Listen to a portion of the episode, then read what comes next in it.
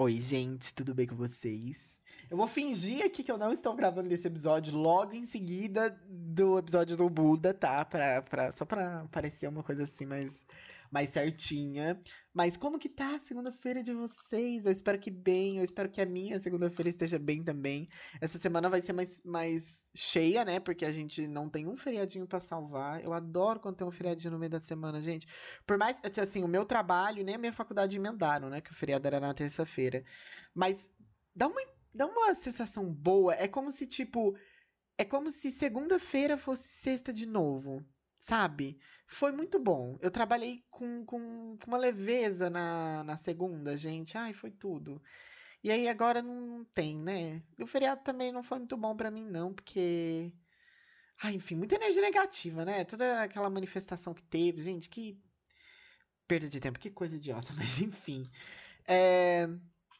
Estou aqui novamente para falar de mitologia, né? Eu falei para vocês que eu ia gravar, está gravado, está tudo certo, tá? O que aconteceu na semana passada foi um leve deslize, mas Hoje nós vamos falar de um dos três grandes deuses da mitologia grega, né? Eu já passei por Hades, Zeus, e esses deuses não tiveram episódios próprios, né? Mas ainda assim, eu já mencionei bastante eles aqui no podcast.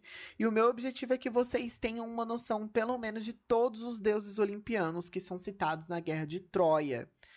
E já falei várias vezes de Zeus. Acho que Zeus é o que eu mais falei aqui. Hades também, principalmente no episódio das regiões infernais. Gente, aquele episódio das regiões infernais é um dos meus favoritos, de verdade, assim. E, enfim, é isso, sabe? Então hoje eu trago para vocês Poseidon, o deus dos mares.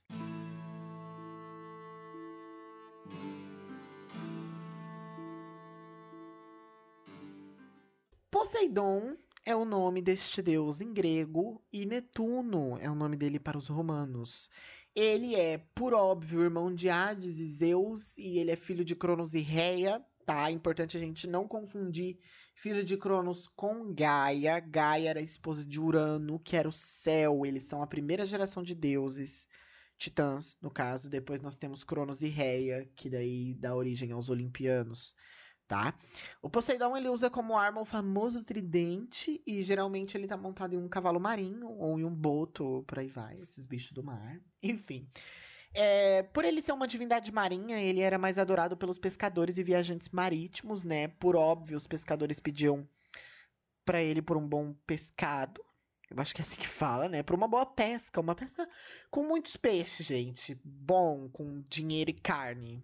Ai, eu queria tanto um peixinho agora. Ai, gente, olha. Eu me engatilho tanto aqui nesse podcast, tá? Um, um peixinho frito com uma tilapinha frita ali, sabe? A milanesa.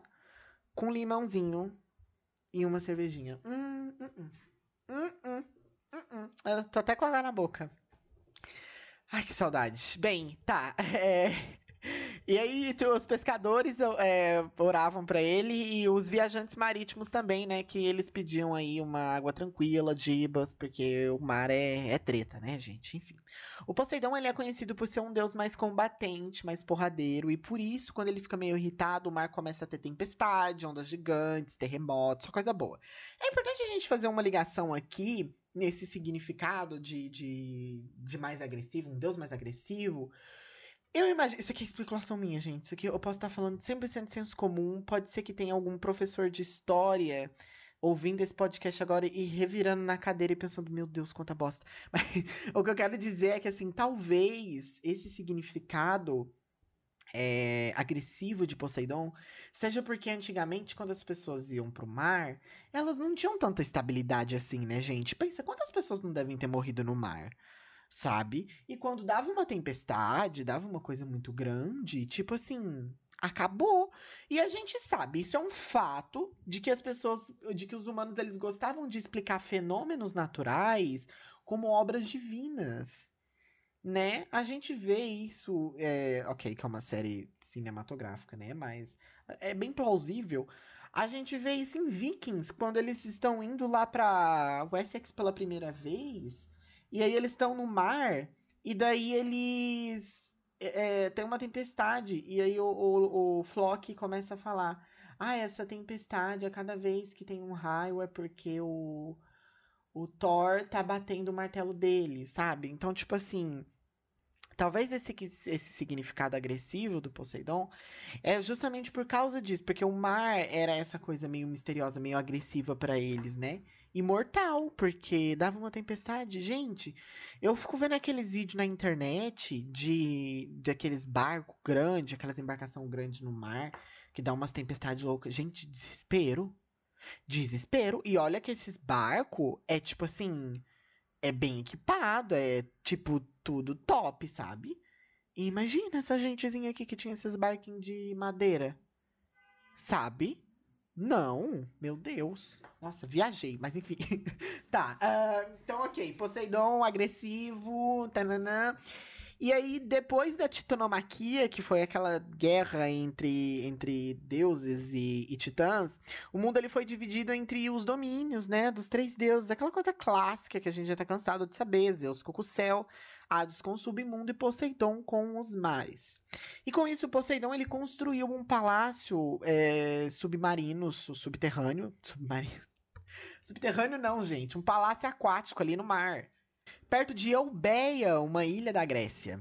E aí o mito diz que em seus espaçosos estábulos guardava cavalos brancos de tração, com cascos de bronze e crinas douradas, e um carro de ouro que fazia com que, ao se aproximarem, os ventos de tempestade cessarem de imediato, e em torno do qual os monstros marinhos se alçavam e davam cabriolas.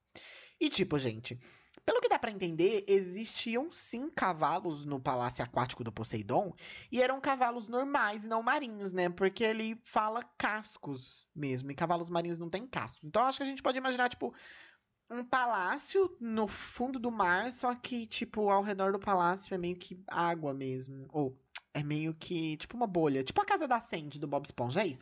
Gente, é isso. O, o palácio do Poseidon é igual a casa da Sandy do Bob Esponja. Pronto. Defini agora. Mas tá. Uh, e tipo, uh, gente, uh, o Poseidon, ele fez aí esse castelo dele, ele tava de boas. Só que ele tava querendo uma esposa. Mas ele não podia querer qualquer esposa, porque tinha que ser uma pessoa que se sentisse confortável com uma casa embaixo do mar. E com isso ele cortejou uma nereida chamada Tétis. As Nereidas, gente, eu já, eu já falei sobre elas aqui. Elas eram basicamente ninfas do mar. É, e as ninfas são mulheres que são amaldiçoadas a nunca mais envelhecer, né? Young forever. Que perrengue, mas é importante lembrar que as Nereidas eram 50, né? E elas eram filhas de Nereu e Doris. E a Doris, por sua vez, era uma Oceaníade. E mais uma. E um dia a gente vai chegar nas Oceaníades. Mas enfim, o que interessa aqui é que ele tentou cortejar a Tétis, que era uma nereida.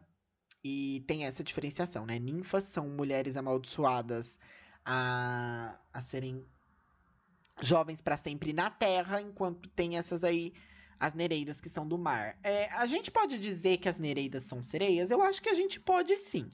Só que se a gente for pesquisar é, representações das nereidas, elas têm pernas normais, então não sei se de repente é uma coisa meio Ariel, pequena sereia, mas enfim, né? Mas aí, gente, ok. Ele queria então a Tétis. Mas a Temis, uma deusa muito conhecida que você conhece, mas você não sabia que esse era o nome dela, eu aposto. Ela profetizou que qualquer filho que fosse nascer da Tétis seria superior ao pai. E o Poseidon desistiu de casar com ela por causa disso, enfim. E aí a Tétis acabou se casando mais tarde com um mortal chamado Peleu. E ela é uma mulher extremamente importante, gente. Ela é extremamente poderosa e ela também é mãe de Aquiles, um dos heróis gregos da Guerra de Troia. Toda hora eu tô falando uma coisinha de Aquiles aqui. A hora que a gente chegar na Guerra de Troia, vocês já vão saber tudo. Mas tá. Temis, gente, para quem não sabe que foi a deusa que profetizou isso, ela é a deusa da justiça, ela é o símbolo do direito, da advocacia. É ela quem tá vedada segurando uma balança e uma espada. Se não me engano, inclusive tem até uma estátua dela no, na frente do STF, né, lá em Brasília. Mas enfim, é ela, gente. O nome dela é Temis, não Tétis. Tétis é a outra, é a Nereida. Ok, ok. Bem, Uh, então ele tentou cortejar a Anfitrite, mas ele foi tão péssimo nisso que, sei lá, ela ficou com ânsia de vômito e ela saiu correndo mais rápido que ela pôde. Vocês vão, vão reparar, gente, que o, que o Poseidon é bem boy lixo, tá? Mas ok. Daí, o Poseidon ele mandou um serviçal ir falar com ela. Esse serviçal era chamado de Delfim e ele defendeu muito bem o Poseidon, apresentou argumentos, etc, etc.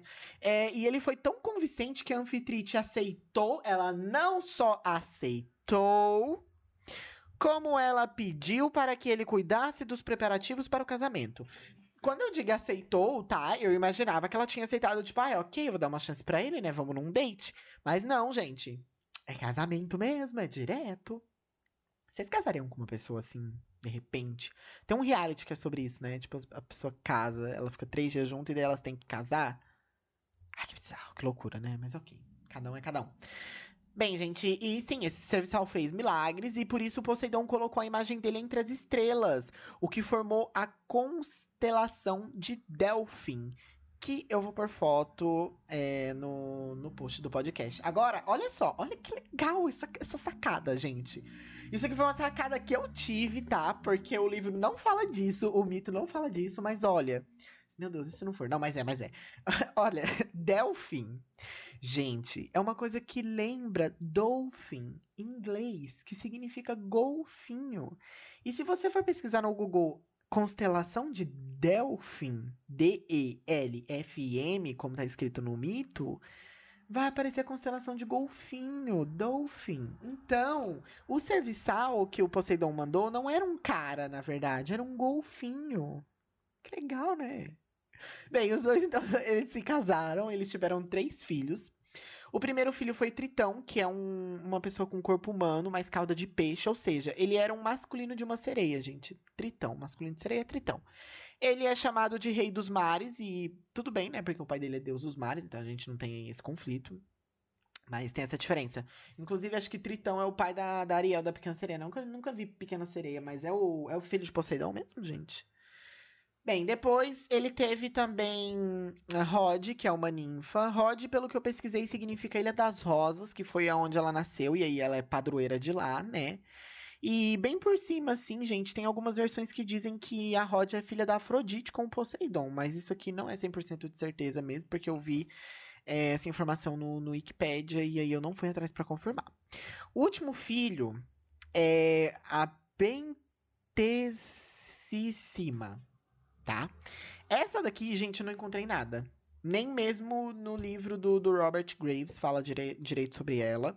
Eu sei que ela é uma mulher e ela tem alguma conexão com a escuridão do Tártaro. Tem uma página dela no Wikipedia que é em francês. O que é super chique, mas enfim, eu nem fui atrás, porque daí ia ter toda aquela coisa de tradução, vai que eu traduzo errado. E também essa pessoa aqui não é muito importante pra gente. Não, nem, sabe, não. Ok, aí só interessa pra gente aqui que teve três filhos, o mais importante é o Tritão. Tá, uh, mas o relacionamento do, do Poseidon é, com a, a Anfitrite era um relacionamento ruim, gente, não era bom. Como eu falei para vocês, o Poseidon, ele é bom, ele é boy lixo, igual o irmão dele. E por isso ele ficava pulando a cerca com as outras deusas, ninfas e mortais. Em especial, o mito menciona a obsessão de Poseidon com Sila, uma ninfa, que eu vou contar o mito dela no próximo episódio. É, você que joga o, o jogo Smite, tá ouvindo esse episódio, eu tô falando da Sila, aquela Sila mesmo, dos cachorros. A Anfitrite ficou com tanta raiva que transformou a ninfa em um monstro ladrador com seis cabeças e doze pés. Quando diz ladrador, gente, é tipo cachorro, sabe? Então. É, é, é muito bom essa representação que o, Smite fez, que o Smite fez, mas ao mesmo tempo é um pouco bizarro, porque essa ninfa, gente, nesse jogo que eu tô falando, ela é representada como uma criança. E ela é uma criança que ela não tem pernas, ela tem quatro cachorros. Que tem, tipo, uma, um corpo meio de serpente e cabeça de cachorro, sabe? É uma representação muito boa. Só que é um pouco bizarra porque é uma criança, né? E aí, meio que não, não casa. Mas, enfim, basicamente o que vocês podem imaginar é tipo uma mulher, o corpo de uma mulher. E ao invés dela ter pernas, ela tem, tipo, corpo de cachorro, assim, ó.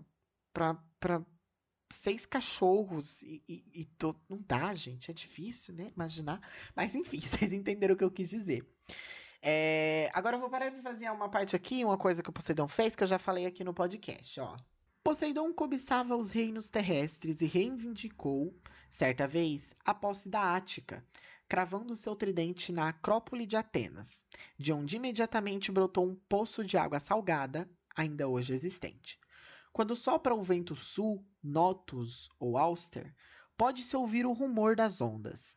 Mais tarde, durante o reino de Cecrope, Atenas chegou e tomou posse da Ática de uma maneira mais delicada, plantando a primeira oliveira ao lado do poço.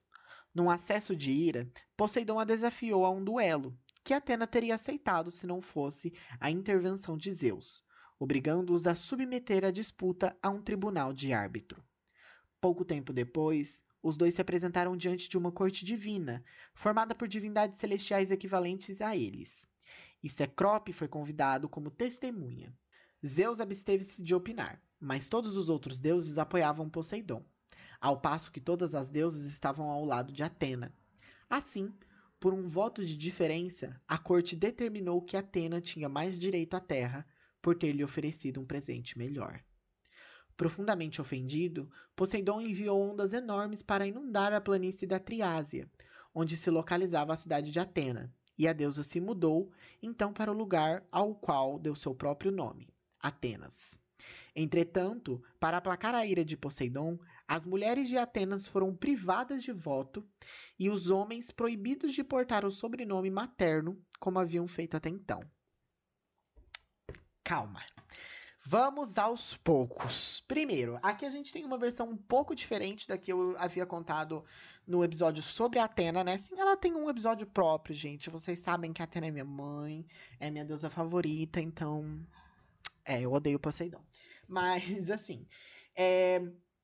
Na versão que eu tinha contado para vocês, o Poseidon, nessa disputa para ver quem. É... Na verdade, Atenas estava procurando por um padroeiro, né? Essa cidade estava procurando por um padroeiro. E o Poseidon ofereceu os cavalos, ao passo que a Atena ofereceu a, a Oliveira ali, né? E como domar os cavalos também. Enfim, no fim das contas, quem foi escolhido é Atenas, né, gente? A cidade chama Atenas. Mas é, aqui a gente tem essa versão um pouco diferente e que ali no começo fala que o Poseidon ia desafiar a Atena para uma para um X1, gente. Atena é deusa da estratégia em batalha. A gente já sabe quem que ia ganhar isso aqui, né? Aí tá. Aí submete para essa porcaria desse tribunal aqui. Mas ok, porque a Atena ganha, né? Uma coisa ali, as deusas se unem, uma coisa sororidade. E aí mais tarde, a gente tem o Poseidon mesquinho inundando a, a, a, a, a Triásia, o que, tipo assim, sabe? O que, o, que, o que dizer sobre esse deus? Mas. Aí depois tem isso aqui. Entretanto, para aplacar a ira de Poseidon, as mulheres de Atenas foram privadas de voto. Isso aqui não faz o menor sentido. Tipo assim, as mulheres foram privadas de voto, e os homens foram proibidos de usar o nome materno. É uma desproporcionalidade que não faz nem sentido, porque, tipo assim. É... Sabe, eu não, eu não sei nem como, falar, como pôr isso em palavras, na verdade. Porque se a Atena ganhou e ela tem ali essa conexão com as mulheres e etc. Quem devia ter sido mais fortalecido nisso aqui foi a, é, deveria ter sido a Atena, não Poseidon, porque tipo assim, tirar os votos das mulheres é muito mais deixar elas em, em, em, em, um pé pior do que os homens, né? Pelo amor de Deus, os homens só não vão poder usar o, o nome, as mulheres não vão poder votar. Enfim, no fim a gente sabe que isso aqui é tudo conversa pra boi dormir, né? Mas só discutindo mito é, é bem machista, na verdade, né, gente? É bem sexista, porque isso aqui é um reflexo da sociedade da época. Então, é algo que, tipo, disappointed but not surprised. Enfim, Poseidon nojento. Tá, é... Mais tarde, Poseidon também tentou brigar com a mamãe Atena pela cidade de Trezena, mas o Zeus decidiu que a cidade fosse dividida igualmente entre os dois, o que obviamente não agradou nenhum deles, mas ok. Depois ele tentou re reivindicar Egina, que era de Zeus, também não conseguiu. Depois ele tentou reivindicar Naxos, que era de Dionísio, e também não conseguiu. Agora, olha isso. Vou parafrasear. Enfurecido e novamente disposto a lutar, tentou arrebatar a argolha de Hera, negando-se a se apresentar diante de seus companheiros no Olimpo, que, segundo dizia, tinham preconceitos contra ele. Por conseguinte, Zeus transferiu o assunto para os deuses fluviais Ínaco, Séviso e Astério, que decidiram em favor de Hera. E, gente, que, que saco, sabe? Que cara chato, vai se ferrar. Você tem o, o, o oceano inteiro. Gente, desculpa quem gostava do Poseidon. Eu tô estragando Poseidon pra você, eu acho. Mas é que, tipo, que cara chato. Ele, tinha, ele tem o, o oceano inteiro, literalmente, o oceano inteiro é dele. Sabe? Tipo assim, os outros deuses, eles ainda têm que ter essa disputa entre governos terrestres, porque são de todos. Enquanto o oceano é inteiro dele. E não, ele não quer, ele quer mais. E aí, quando ele não consegue, inclusive aqui, quando o, o, o Tribunal dos Deuses Fluviais decide por Hera, ao invés dele jogar uma enchente, que ele não podia mais fazer isso, que ele já tinha feito isso antes, ele vai lá e seca os rios. Sabe que pessoa mesquinha? Vai se ferrar, pelo amor de Deus! Mas mais tarde ele faz com que um dos rios voltem ao normal, porque tinha uma Dainade sendo afetada pela seca lá. Enfim, gente, muito mesquinho, tá bom? Não gosto do Poseidon. É isso. Agora eu vou parafrasear o finalzinho aqui para vocês. Presume-se ter sido ele o criador do cavalo, ainda que alguns digam que, logo depois de seu nascimento, Reia tenha dado um cavalo a Cronos para que comesse no lugar da criança. Também se atribuiu a Poseidon a invenção das rédeas, apesar de Atenas já ter as inventado antes. Mais do que ninguém duvida é que foi ele quem instituiu as corridas de cavalo.